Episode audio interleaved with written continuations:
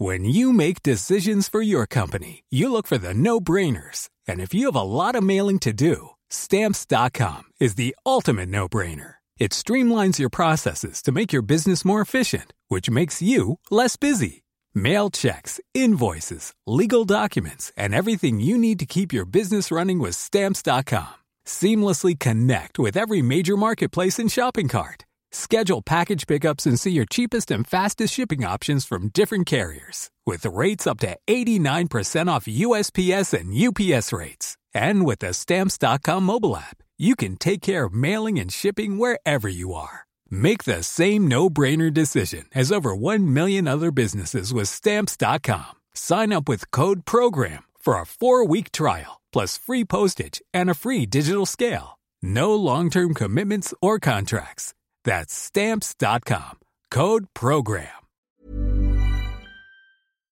Aquí les, a propósito de los doctores que no se dan abasto y que están en la primera línea de este frente, porque es una batalla frontal en contra del COVID y que muchos han caído enfermos por la carga viral a la que están a la que están sujetos todo el tiempo, ¿no? Este eh, pues a propósito de ello, yo les he platicado la historia de este médico en eh, Chiapas que fue detenido y que fue encarcelado. Eh, ahora ya nos lo, nos lo dirá él y su abogado, pero fueron varios días, prácticamente una semana, que estuvo detenido eh, y que finalmente pues le dieron ya una, una especie de arresto domiciliario, fue acusado de abuso de poder. Es este doctor que pues trabaja desde hace muchos años en Chiapas, que es un, médico con pues mucho reconocimiento y que pues se ha ganado la confianza de sus pacientes, que eso me parece que es lo más importante. Finalmente pues ya está en su casa. Él atendía pacientes con COVID-19. Fue detenido el 18 de julio. Aquí les hablamos de este tema, hablamos con su abogado, incluso hablamos con la esposa de este doctor. Eh, y pues fue acusado de abuso de poder, abuso de autoridad. Ahora eh, pues va a cumplir arresto domiciliario. Él tiene algunas complicaciones de salud y le dieron el arresto domiciliario. Yo lo tengo en la línea telefónica, es el doctor, eh, perdón, Gerardo Grajales y Antonio, es el doctor Gerardo Grajales y su abogado es Antonio Juárez Navarro. Creo que los dos están en la línea telefónica, están juntos. ¿A quién tengo en la línea primero? Buenos días. Buenos días, Adela. Soy el doctor Gerardo Grajales Yuca. ¿Cómo está, doctor? ¿Cómo está? Bueno, finalmente ya en su casa. Después de no, Pues eh, nada más corrigiendo, todavía sigo en la unidad hospitalaria, acaban de hacerme un ecocardiograma mm. y van a continuar mis estudios, me solicitan el eh, reposo relativo todavía, continuarlo, pero probablemente hoy valore el cardiólogo enviarme a domicilio con, con ese, esa indicación. Doctor, usted es un es un médico joven, este, ¿qué, edad tiene? ¿Cuál cuál es su padecimiento, doctor? Tengo 41 años. Eh, el problema es que desde el 2017 estoy siendo estudiado por esta hipertensión que, que no es común y las descargas adrenérgicas que he estado padeciendo desde desde ese tiempo. Ya. Ahora, durante toda esta crisis, durante todo este tiempo, usted estuvo trabajando y como decíamos, pues los, los médicos han estado ahí, este, en, en, en, en, la lucha contra el COVID y tratando de salvar a sus pacientes, de dar pues lo mejor que tienen a sus pacientes y se enfrentó con este problema. ¿Qué fue lo que pasó, doctor? ¿Cómo lo vivió usted? ¿Qué fue lo que pasó? Hablamos con su esposa, hablamos con su abogado, pero ¿Cómo lo vivió usted? ¿Qué fue lo que ocurrió? Adela, esto fue algo de un impacto emocional para todo el personal de salud, para toda la población mundial. Eh, me tocó intubar al primer paciente con COVID porque todos teníamos miedo, pavor. Eh, era algo que compromete tu salud. Podías fallecer durante la, el contagio, contagiar a tu familia era un miedo diario, constante. mucha fatiga, mucho dolor, Adela. Porque y aún así, y es que además, pues se sabía, se sigue sabiendo muy poco, ¿no? De, del COVID, pero hace cuatro meses, pues, este, mucho más, ¿no? Ahora ustedes los médicos han ido aprendiendo a tratar, a manejar a los pacientes. Así es, Adela. Eh, es algo que hemos ido aprendiendo eh, poco a poco, no solo en México, sino en el mundo. Y luego viene este señalamiento a su parte y por lo que usted es detenido. Y a raíz de esta detención surgieron señalamientos también de algunos otros pacientes en el sentido, doctor, de que usted eh, les pedía dinero para ser atendidos. Eh, de dónde sale todo esto, doctor? En definitiva, Adela, yo soy inocente. Eh, no tengo idea qué es lo que se planteó, desconozco toda la situación. Ahorita, pues primero fue eh, mantenerme privado de la libertad, posteriormente la exacerbación de mi padecimiento y yo vengo de una familia muy humilde, sigo viviendo de forma humilde. Eh, no entiendo por qué después de todo el esfuerzo, haber acabado con todos los ahorros que logramos mantener para poder comprar ni siquiera una casa de la era comprar un terreno con mi esposa, con mi hijo, para empezar a construir una casa. Y no entiendo de dónde tengo toda esa situación. Ahora, lo que detona esto es un incidente con un paciente que era funcionario público en algún momento, ¿no?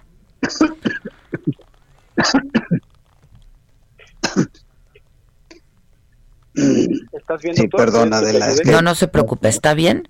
Me, me fatigo mucho todavía. Este, me pide, de hecho, el cardiólogo que no, no extienda mucho la llamada. Sí, lo entiendo eh, perfectamente. Este.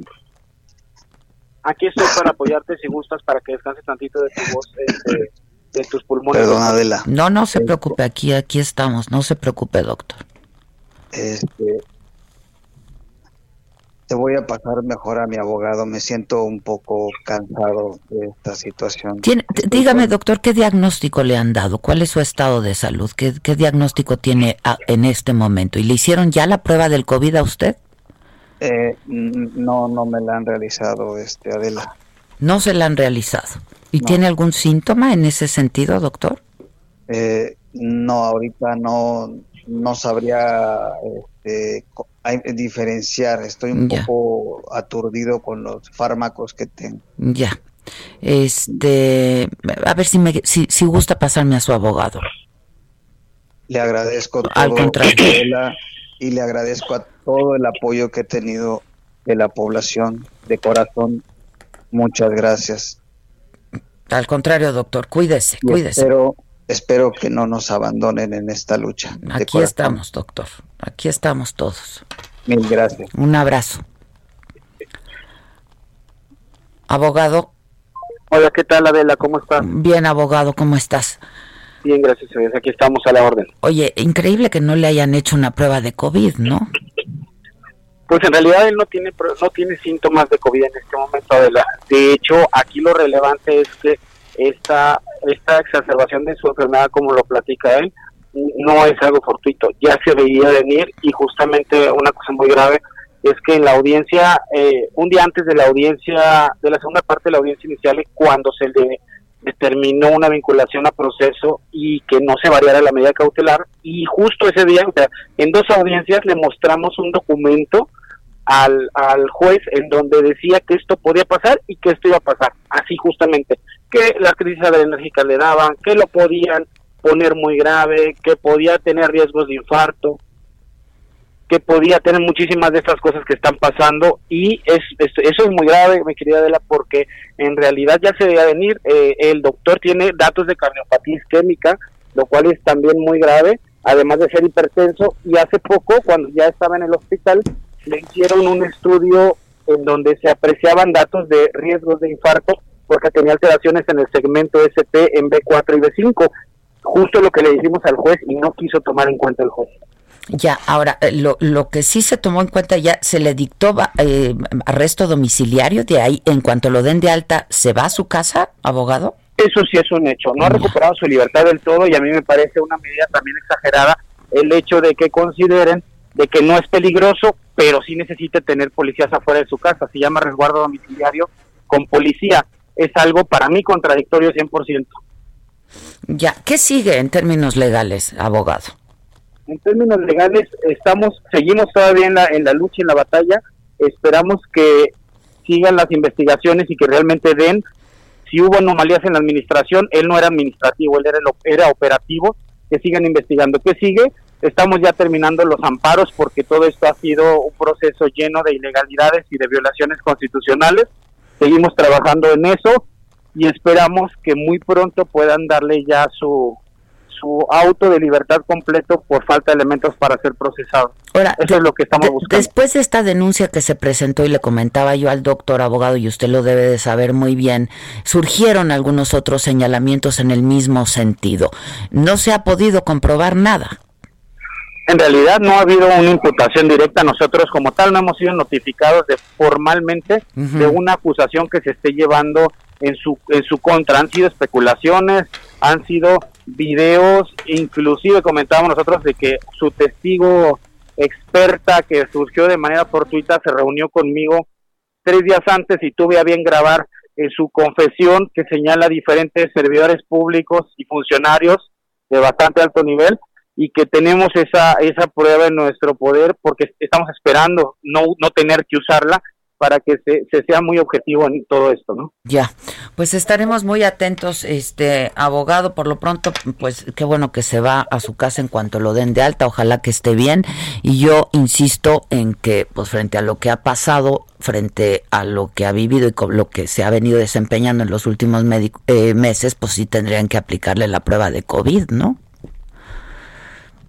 Me pues parecería este como de rutina no tiene datos, ningún dato del tema de COVID, no sería, digamos, nada en, tema de salud, nada es exagerado, pero, ajá, así es. Pero, eh, ¿qué, diagnóstico le, le, han dado entonces hasta este momento? El doctor es hipertenso, tiene crisis adrenérgicas, hipertensión reactiva a situaciones de estrés. Lo que él tiene traducido es hipertensión, que no es un crónico degenerativo normal, sino que se comporta así con situaciones de estrés. Desde el 2017 vino a parar a tercer nivel a México por tener condiciones de estrés. Es más, yo me atrevo a responsabilizar al juez de que él haya tenido esta complicación porque le dijimos no debe estar sometido a situaciones de estrés. Aquí hay un documento que dice un cardiólogo que no debe estar ahí y ahí lo dejaron y esto pasó. Ese es eso es lo que él tiene. Es más a nivel respiratorio pulmonar no tiene ningún tema inherente al tema del contagio, sino más bien es un tema cardiológico isquémico tiene riesgos de, infartarse en cualquier momento por tanto estrés. Ya, bueno, pues ojalá que, lo puedan eh, controlar, ¿no? Este, y que se vaya pronto a su casa y estemos en contacto, si te parece, abogado. muchas gracias. Sí, muchas gracias por su objetividad. Al contrario, un abrazo. Gracias, muchas gracias. Bueno, pues.